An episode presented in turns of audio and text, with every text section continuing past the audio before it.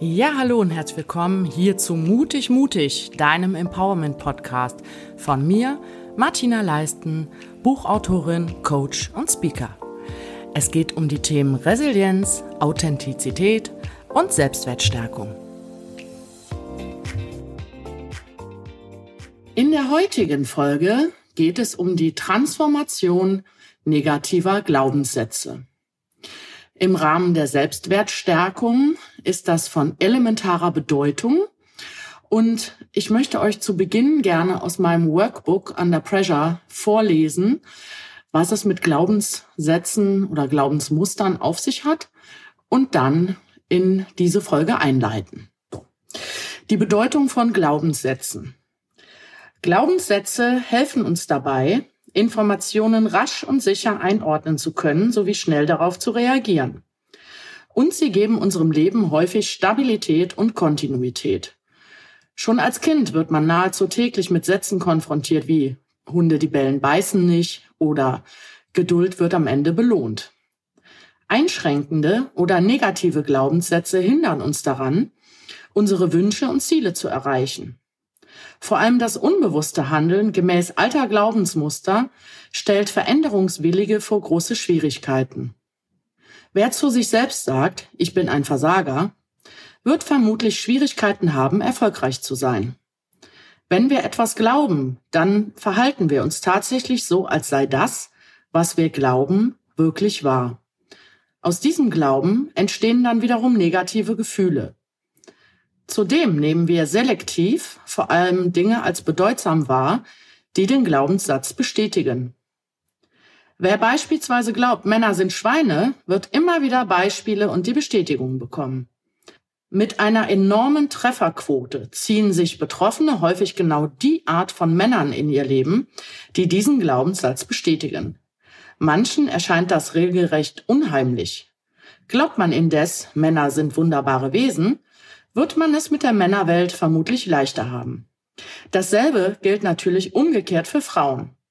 Denn viele Männer glauben wiederum, dass Frauen total emotional und kompliziert sind und sie durchleben aufgrund dieser Annahme eine andere Realität mit dem weiblichen Geschlecht, als Männer es tun, die der Auffassung sind, von der Andersartigkeit der Frauen kann ich noch viel lernen. Glaubenssätze dienen uns als eine Art Wahrnehmungsfilter, der Ereignisse so bestätigt, wie wir sie glauben. Um gegenteilige Erfahrungen machen zu können, ist die Veränderung der Denkmuster elementar. Niemand wird einfach aus sich heraus gelassener oder weniger gestresst sein, wenn er seine eigenen Denkmuster nicht entlarvt und die Festplatte im Kopf neu formatiert. Nicht umsonst beschäftigen sich viele Menschen mit Resonanztheorien wie beispielsweise The Secret oder Law of Attraction. Zusammengefasst geht es dort darum, eigene Glaubensmuster aufzudecken und zu verändern. Gleiches zieht Gleiches an. Wer im tiefsten Inneren wahrhaftig glaubt, ein liebenswerter Mensch zu sein und eine wertschätzende Behandlung verdient zu haben, strahlt dies auch nach außen aus. Man trifft dann auch vermehrt auf Menschen, die ebenfalls wertschätzend mit sich und anderen umgehen beziehungsweise weiß sich zu wehren oder abzugrenzen, wenn dem nicht so ist. Umgekehrt trifft man im Leben häufiger auf Menschen, die mit sich selbst im Unfrieden sind und einen nicht gut behandeln, wenn man mit sich selbst nicht im Reinen ist. Ja, das erstmal als kleine Einleitung aus meinem Workbook Under Pressure. Nicht nur Eigenwerbung, sondern weil ich finde, das bringt es ganz gut auf den Punkt, äh, worum es heute gehen soll. Also, wie wir jetzt schon gehört haben, spielen Glaubensmuster eine enorme Bedeutung. Und im Rahmen der Selbstwertstärkung kann man sich eben vorstellen, wer glaubt, nicht nur ich bin Versager, ich bin doof, ich bin nicht liebenswert, ich ähm, bin was auch immer. Es gibt ja unzählige Glaubensmuster. Dem ist auch nicht gedient. Insofern, als dass das den Selbstwert eben eher schwächt. Und deswegen habe ich dieses wichtige Thema rausgepickt, was übrigens auch ein elementarer Bestandteil natürlich in meinen Coachings ist. Also ähm, wer sein Leben verändern möchte und glaubt nicht zu schaffen, irgendwie aus einer bestimmten Situation herauszukommen, weil äh, er oder sie nicht an sich glaubt, ja, das wird einfach nicht funktionieren. Ne? Also sprich, die Arbeit an der Basis ist da schon mal das Wichtigste. was ich heute mit euch machen möchte, ist neben diesem kleinen Exkurs aus meinem Buch euch Beispiele zu geben, wie man Glaubenssätze transformieren kann. Dazu vorab vielleicht, also viele kennen ja auch äh, positive Glaubenssätze, werden auch Affirmationen genannt, ne? sowas wie ich bin gut genug, ich gehe meinen Weg, ich glaube an mich und so weiter. Das ist auch alles wunderbar, gut und schön und letztendlich geht das auch alles in die Richtung, was wir hier heute machen. Was ich aber häufig eben in den Coachings erlebe, ist, ähm, dass viele berichten, ja, super, jetzt habe ich mir das so ungefähr an den äh, Spiegel geschrieben oder ausgedruckt oder ein schönes Moodboard gemacht. Aber leider, äh, ja, wie soll ich sagen, tut sich nichts. Ne? Also irgendwie scheint es nicht zu reichen, dass man sich irgendwas Positives vorsagt, sagen wir es mal so. Denn es will auch gelebt und umgesetzt werden, sage ich mal. Ja, also es geht erstmal darum, kann ich das auch wirklich im tiefsten Inneren glauben, was ich mir da sage? Oder klingt das einfach nur schön? Oder lese ich das überall auf Instagram und denke mir, ja, wenn ich gut zu mir selbst sein möchte, dann sollte ich mir doch sowas sagen. Ja, das, das höre ich auch tatsächlich häufiger. Und das ist der elementare Kern bei der Transformation der Glaubenssätze, Sie müssen für einen selbst stimmig sein und vom Gefühl her richtig. Ja, also gefühlt werden können. Und das ist dann die Überleitung auch zu dem nächsten Kapitel, was ich noch anschließen werde. Äh, ein Glaubenssatz ohne ja, konkrete Umsetzung oder ohne Ziel ist aus meiner Sicht so ein bisschen für den Arsch. Ja, also da nützt es eben nichts, einfach nur zu sagen, ich bin gut genug oder ich bin wertvoll, wenn man dann im Endeffekt nicht danach lebt. Ja, und das danach leben ist, dass man aus diesem Glaubenssatz dann Ziele formuliert, beziehungsweise sich überlegt, wie sieht denn mein Leben dann aus, wenn ich mich wertvoll fühle oder wenn ich gut genug zu mir bin. Ja, das ist dann, wie gesagt, was wir im nächsten Kapitel machen. Ich kann direkt sagen, wenn ich mich wertvoll fühle, dann lasse ich mich zum Beispiel nicht scheiße behandeln, dann äh, ja, habe ich keine ähm, Verhaltensmuster, mit denen ich mir selber schade oder versuche sie auf jeden Fall zu verändern. Also das geht alles dann damit einher. Ne? Aber zunächst möchte ich euch eben hier einladen, mir zu folgen, wie man am besten natürlich äh, mit einem Coach oder einem Therapeuten oder einem Gegenüber, aber wie man auch selber Glaubensmuster transformieren kann. Und äh, die bekannteste Person, die da in die Richtung gearbeitet hat, ist Byron Katie mit ihrem Werk The Work. Die, das kennen wirklich ganz viele. Aber ich möchte euch exemplarisch einfach mal vormachen oder mit einem eigenen Beispiel da durchgehen, dass ihr euch vorstellen könnt, wie das dann so vonstatten gehen kann. Vorab möchte ich euch gerne drei Beispiele aus meiner Coaching-Praxis geben, dass ihr euch mal vorstellen könnt, ähm, ja, was so dabei rauskommen kann. Ne, das Interessante ist, bei der Transformation von Glaubenssätzen häufig denkt man, wenn man in der Ursprungsversion denkt, ich bin nicht gut genug, dass man dann einfach nachher sagt, ich bin gut genug. Ja, so die quasi logische Umkehrung. Das ist natürlich auch häufig der Fall, aber interessanterweise ergeben sich häufig ganz andere Sätze dann aus dem Ursprungssatz. Ne? Und ähm, wer nicht so gut an seine Glaubenssätze kommt, das hatte ich jetzt auch mal in paar Situationen. Also natürlich, manche sind einem sehr präsent. Ne? Manchmal klingelt es auch noch so in den Ohren, dass man sagt, ja, das hat meine Mutter, mein Vater, meine Schwester immer zu mir gesagt. Oder das ist so die innere Stimme, die man selber häufig wahrnimmt. Das ist dann gut, ne? wenn man dann weiß, okay, ich denke das und das von mir. Wenn man aber eben nicht so gut drauf zugreifen kann, dann hilft es vielleicht, ähm, mit jemandem ins Gespräch zu gehen oder über eine Situation zu sprechen. Schön sind Situationen, in denen etwas nicht gut gelaufen ist. Ne, wenn ich jetzt frage, zum Beispiel eine Klientin, mh, mm, die beschreibt irgendeine Situation, dann kann ich fragen, ähm, ja, was denkst du denn, äh, ne, so ungefähr, warum hat das nicht geklappt? Und dann kommen dann gerne so Sätze, ja, weil ich zu blöd war, weil ich äh, zu sehr anderen Menschen vertraut habe, weil ich immer über den Tisch gezogen werde und so weiter. Also durch solche Beispiele kann man sehr gut an versteckte Glaubenssätze kommen. Ne? Also durch Situationen. Genau, das nochmal vorab. Jetzt würde ich euch mal drei Beispiele meiner Klienten geben, dass ihr mal sehen könnt, äh, wie sich so Glaubens ursprüngliche Glaubenssätze entwickeln. Ihr müsst euch vorstellen, dass ich dann dieses Gespräch, ich werde euch nachher die Fragen auch nochmal vorführen, das kann auch schon mal eine halbe Stunde dauern. Ne? Das ist nicht so, dass man sich einfach hinsetzt und innerhalb von drei Minuten macht's Klick und dann hat man das neue, den neuen Glaubenssatz. Und häufig stößt man dann bei dieser Arbeit auch immer wieder auf dahinterliegende Glaubensmuster. Ne? Die, der Ursprungssatz ist manchmal gar nicht der, um den es geht. Das ist auch nochmal ganz interessant. Also, ich habe jetzt hier ein Beispiel. Das erste, die äh, Klientin hat in irgendeinem Praxisbeispiel dann einfach so nebenbei den Satz gesagt, wenn ich Nein sage, dann sagen die anderen Nein zu mir. Da ging es dann darum, dass sie mh, ja nicht gut Nein sagen kann ne? und äh, so ein bisschen die Befürchtung hat, dass sie äh, abgelehnt wird. Das heißt dann, dann sagen die anderen Nein zu mir. Und das haben wir dann transformiert zu, interessanterweise jetzt nicht, wenn ich Ja sage, dann sagen die anderen Ja zu mir. Das wäre die logische Umkehrung, äh, sondern ich kann sein, wie ich bin. Ja, äh, eine andere Klientin hat festgestellt beim beruflichen Coaching, dass sie sich selber immer unter Druck setzt und dass sie das Gefühl hat, immer etwas Außergewöhnliches machen zu müssen.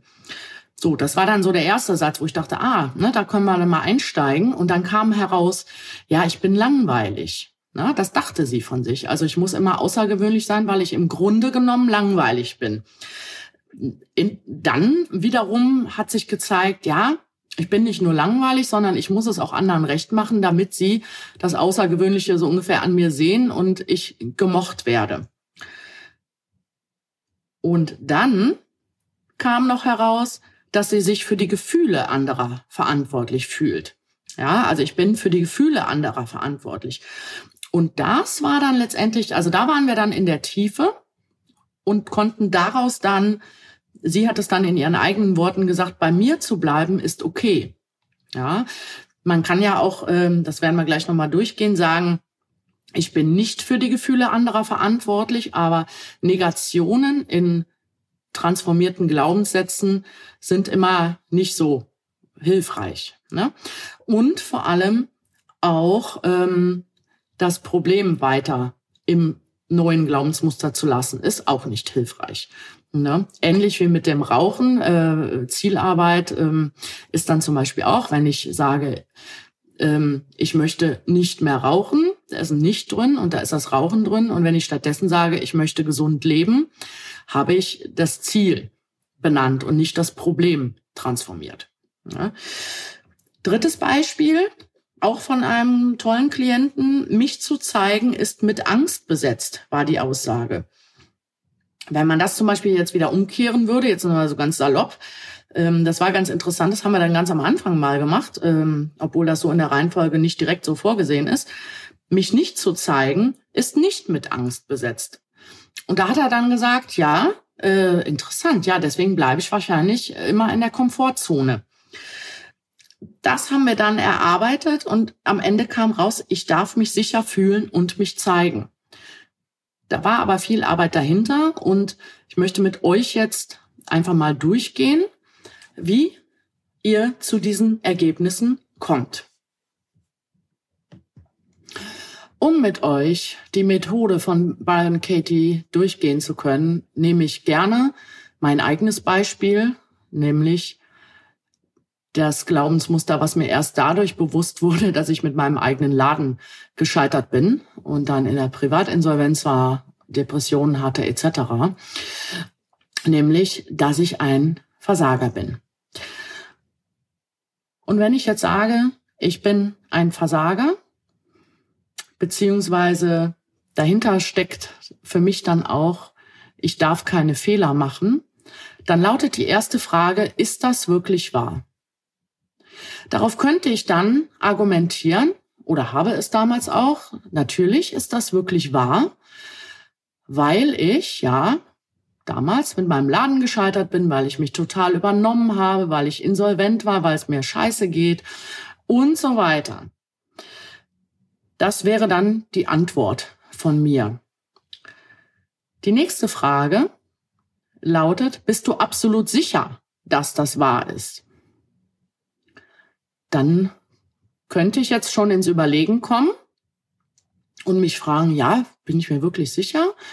Und ich bleibe jetzt mal dabei, dass ich sage, ja, ich bin mir absolut sicher, dass das wahr ist, denn nochmal, ich hab's total verkackt, voll verkackt, wie mein Buch ja heißt. Und ähm, mehr als eine Insolvenz und Depressionen können ja nicht Beweis genug sein. Und genau das wäre dann die Unterfrage. Welchen Nachweis hast du dafür, dass es wirklich wahr ist? Ja, ja dann könnte ich halt nochmal argumentieren und sagen, ich bin mit wenig Geld und großen Hoffnungen an die Sache rangegangen. Wie blöd war ich nur? Und es hat halt nicht funktioniert. Wenn ich jetzt ein guter Coach bin, dann würde ich fragen, war denn wirklich alles schlecht oder hat denn nicht auch etwas funktioniert? Ne, das könnte dann die nächste Frage an mich sein. Und dann könnte ich sagen, okay, ja, ich hatte da so ein paar Veranstaltungen, die liefen eigentlich ganz gut. Gut, wir hatten Lärmbeschwerden und nach und nach hat sich auch ein Stammpublikum aufgebaut. Ich habe es geschafft, ähm, ja, mir Gelder zu leihen, um den Laden aufrechtzuerhalten. Und ich habe tatsächlich irgendwann die Reißleine gezogen und auch die Entscheidung getroffen, den Laden aufzugeben. So. Da wäre ich jetzt dann schon in so einer bisschen anderen Argumentationskette. Und nichtsdestotrotz bin ich ja noch der Überzeugung, dass ich sage, ich bin Versager, ich habe es verkackt, äh, ich habe Fehler gemacht und das ist alles scheiße. So. Nächste Frage. Wie reagierst du auf diesen Gedanken?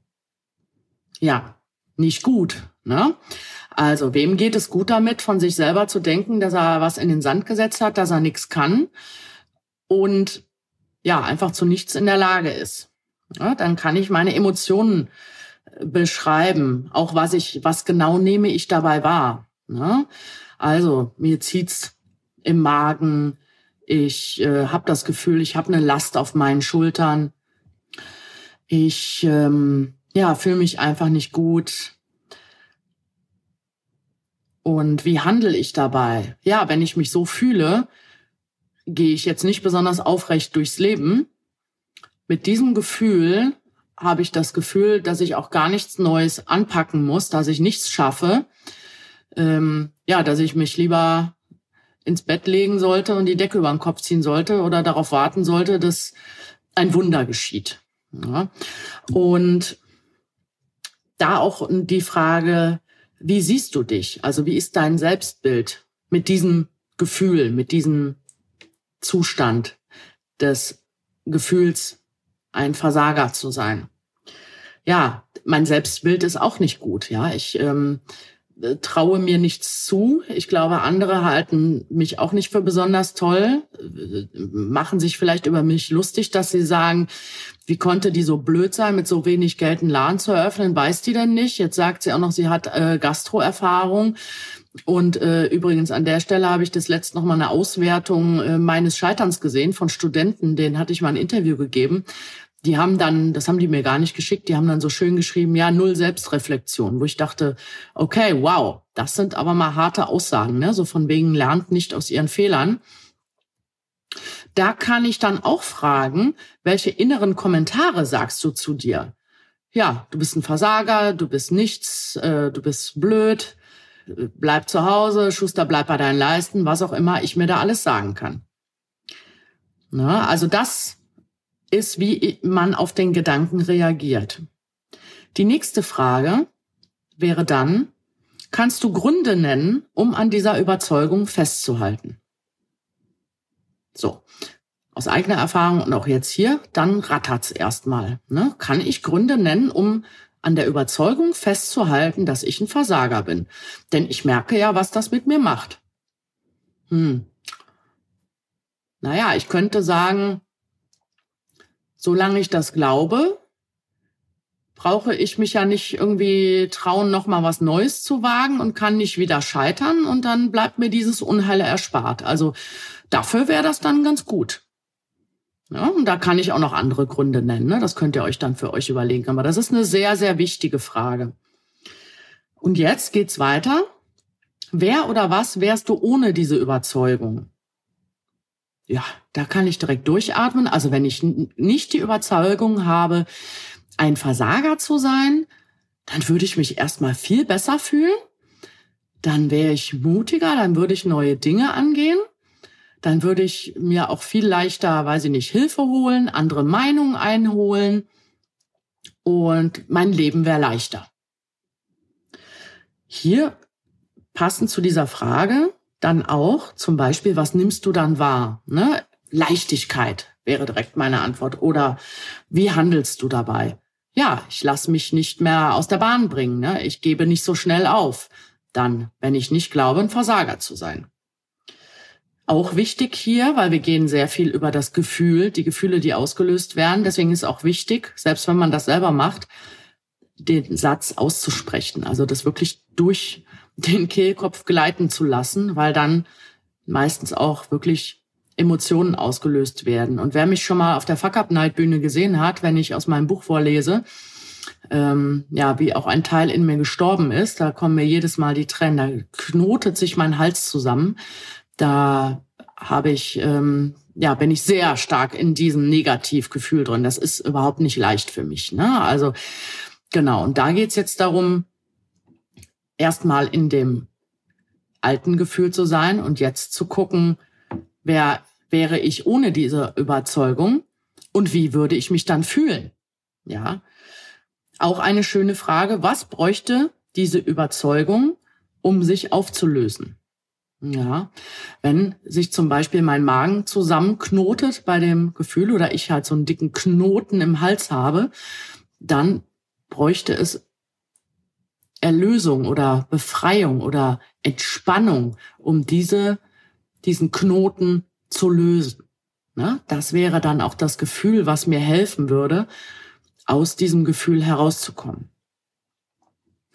Und dann kommen wir auch schon zum Schluss. Denn jetzt geht's um den wichtigsten Punkt. Also wir haben uns durch die Emotionen gearbeitet. Ähm, nicht nur durch die Kognition, sondern durch die Emotionen. Und die letzte Frage ist, kannst du eine logische Umkehrung für deine Überzeugung finden? Also eine logische Umkehrung wäre an dem Beispiel vorhin, mich zu zeigen, ist mit Angst besetzt. Mich nicht zu zeigen, ist nicht mit Angst besetzt. Ne? Beziehungsweise eigentlich wäre es, mich zu zeigen, ist nicht mit Angst besetzt. Ja. Glaube ich aber nicht. Ja, auch wenn ich mich jetzt hier durchgeackert habe. Und das ist der Punkt, wo ich versucht habe, euch zu erklären, wie man dann auf die logische, für sich logische Umkehrung kommt. Und das ist nochmal immer ein bisschen Arbeit. Ja, denn ihr habt vorhin an den Beispielen gesehen, es war nicht immer die direkte Umkehrung des Ausgangssatzes, was sich stimmig anfühlt. Ich kann euch jetzt mal an dem Beispiel äh, meines Satzes sagen, also ich bin Versager, beinhaltete auch, ich darf keine Fehler machen, dann könnte ich jetzt sagen, ich darf Fehler machen. Ja, am Ende dieser Arbeit würde ich jetzt sagen, ja, es ist okay, ich darf Fehler machen, glaube ich aber irgendwie nicht. Oder sowas wie aus Fehlern lernt man. Ja, Binsenweisheiten. Ne? Wenn ich jetzt aber zum Beispiel sagen würde, durch Fehler entwickle ich mich weiter, dann erlaube ich mir in gewisser Hinsicht diese Fehler zu machen. Wenn ich dann aber zum Beispiel was ganz anderes ausarbeite, nämlich sowas wie, ich stehe zu all meinen Facetten, also da steckt dann auch drin, dass ich Fehler habe oder ich habe verschiedene Seiten oder ich habe Stärken und Schwächen, so könnte man es auch sagen, ne? dann habe ich so eine gewisse Akzeptanz für die Fehler entwickelt und benenne sie aber nicht in dem neuen Glaubensmuster. Ne? Und das ist die große Kunst. Also nicht einfach nur zu sagen, ich bin kein Versager oder ich eben darf Fehler machen, das hilft vielleicht auch schon, sondern nochmal auf eine andere Ebene, so ein bisschen auf die Metaebene auch für sich zu gehen und zu sagen, ja, was bedeutet das dann, wenn ich das machen darf? Genau, dann stehe ich zu mir mit all meinen Farben, wie Sarah Connor gesungen hat. Ne? Ja, also ich hoffe euch, mit diesem Beispiel, ne, man kann es natürlich wirklich besser im Coaching machen. Ich habe ja jetzt einfach mir das so ein bisschen für euch aus den Fingern gesogen, um euch mal darzustellen, wie so der Ablauf ist.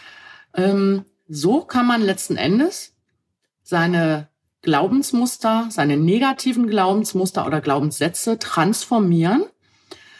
Und die kann man sich dann von mir aus auch auf den Spiegel schreiben oder eben irgendwo schön ausarbeiten. Und dann kommt der nächste Schritt mit der nächsten Folge auch, nämlich das dann auch zu leben und umzusetzen.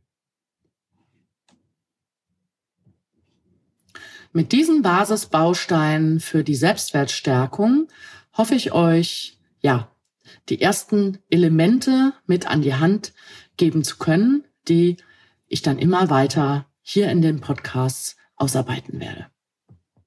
Freut euch also auf die nächste Folge, in der es dann darum geht, die neu erarbeiteten Glaubensmuster in Ziele und Handlungen umsetzen zu lernen. So, das war's auch schon wieder für heute. Ich hoffe, dass ich euch wieder viele hilfreiche Tipps und Anregungen mitgeben konnte. In diesem Sinne, bleibt mir gewogen, folgt gerne meinem Podcast oder schreibt mir in die Kommentare, und schaut auch gerne mal auf meiner Website oder auf Instagram vorbei. Bis zum nächsten Mal. Auf Wiederhören.